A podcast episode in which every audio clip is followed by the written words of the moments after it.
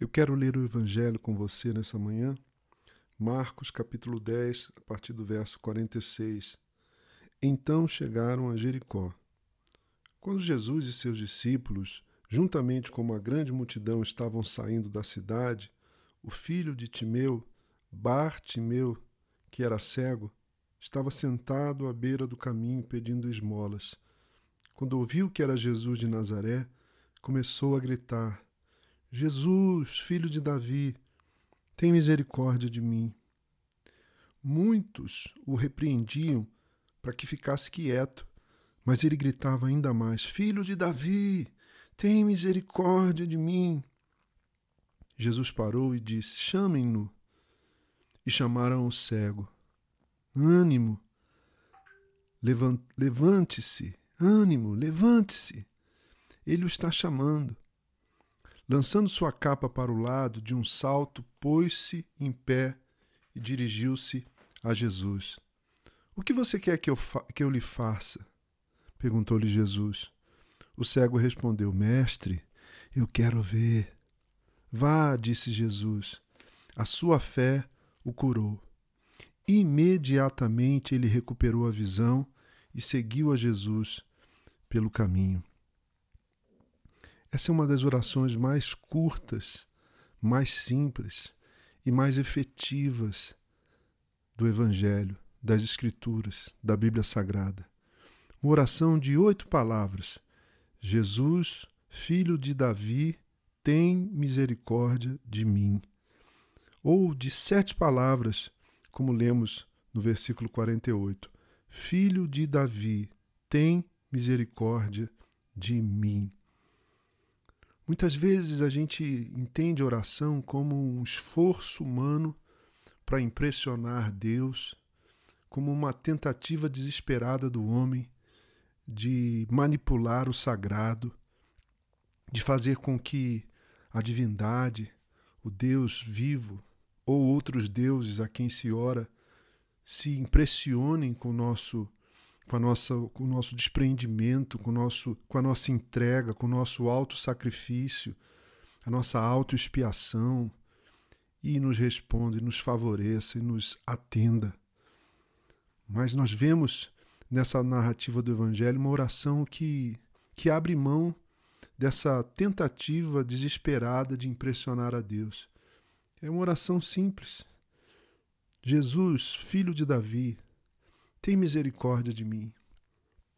Uma oração de poucas palavras, mas uma oração de profunda verdade, de profunda intensidade, de verdadeira entrega, de um desejo que, que transparece, que aparece, que é notado em cada uma das palavras, não apenas na sua intenção mas na sua entonação. Filho de Davi, tem misericórdia de mim.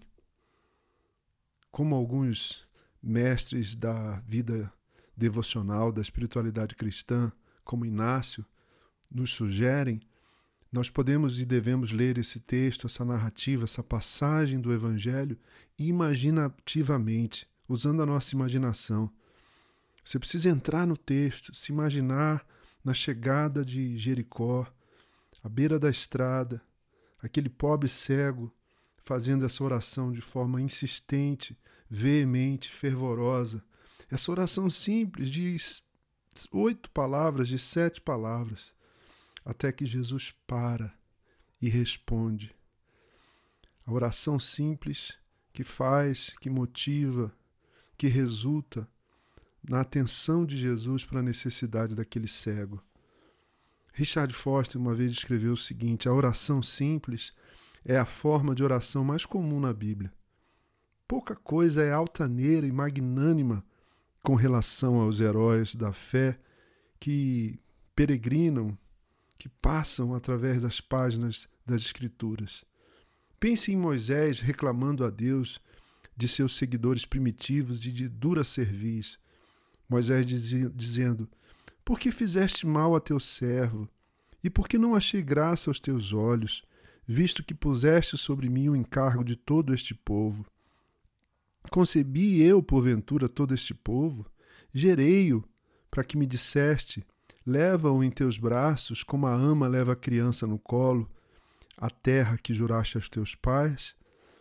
Essa oração simples, com uma intenção preciosa e com uma entonação emotiva, fervorosa, está em Números capítulo 11, a partir do verso 11. Ou considera Eliseu retaliando contra os rapazinhos que haviam escarnecido dele, chamando-o de calvo. Ou ainda o salmista deleitando-se com a morte violenta dos bebês de seus inimigos. Até estranha a oração que ele faz. Feliz aquele que pegar em teus filhos e der com eles nas pedras. Esse comentário do Forster me faz pensar que nem toda oração, seja ela simples ou complexa, curta ou demorada, é atendida pelo Senhor. Mas ela precisa ser feita porque ela é uma expressão da nossa alma, ela é uma manifestação dos conteúdos do nosso coração. A oração simples é encontrada, irmãos e irmãs, em toda a Escritura.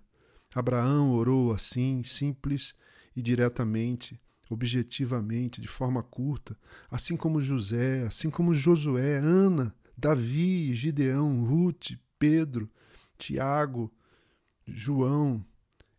Há uma multidão de outros luminares bíblicos que praticaram essa tal oração simples.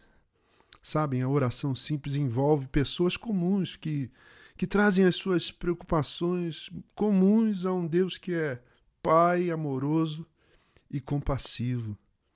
Na oração simples, não fingimos ser, uh, ser mais santos ou, ou mais puros, nem mais beatos, como alguns podem dizer, do que na realidade somos, nem mais piedosos, consagrados do que somos de fato e de verdade. Na oração simples, nós não tentamos esconder os nossos motivos conflitantes e, e até contraditórios de Deus ou, ou escondê-los de nós mesmos. Essa é a verdade. É nessa postura que nós derramamos o nosso coração ao Deus que é maior do que o nosso coração e sabe todas as coisas, como lemos em 1 de João, capítulo 3, verso 20. Nessa postura e nessa prática da oração simples, derramamos o nosso coração a Deus, que é maior do que o nosso coração e sabe todas as coisas que estão no nosso coração. Enfim, a oração simples é a oração inicial, é o beabá, é o começo, é a oração das crianças. E nessa oração, e a essa oração, nós precisamos retornar de vez em quando, de vez em sempre, porque é uma oração efetiva. O cego simplesmente diz: Jesus, filho de Davi, tem misericórdia de mim. Olhe para a sua vida, olhe para as suas questões, olhe para aquilo que rouba a sua paz, aquilo que te perturba por dentro, espiritualmente, emocionalmente e até fisicamente, com consequências na sua fisiologia, no seu comportamento. Ore a respeito disso com simplicidade, mas com a mesma, com a mesma fé, com o mesmo fervor, com a mesma veemência, com a mesma insistência de Bartimeu. Jesus, filho de Davi, tem misericórdia de mim. Às vezes eu acordo no meio da noite e as preocupações da vida, da família, da comunidade cristã, da realidade histórica explodem dentro da minha alma. E muitas vezes eu faço essa oração insistentemente até pegar no sono. Jesus, filho de Davi, tem misericórdia de mim. E sabem, ele tem, e a misericórdia dele se renovou nessa manhã. Eu sou Gerson Borges e essa é a meditação do dia.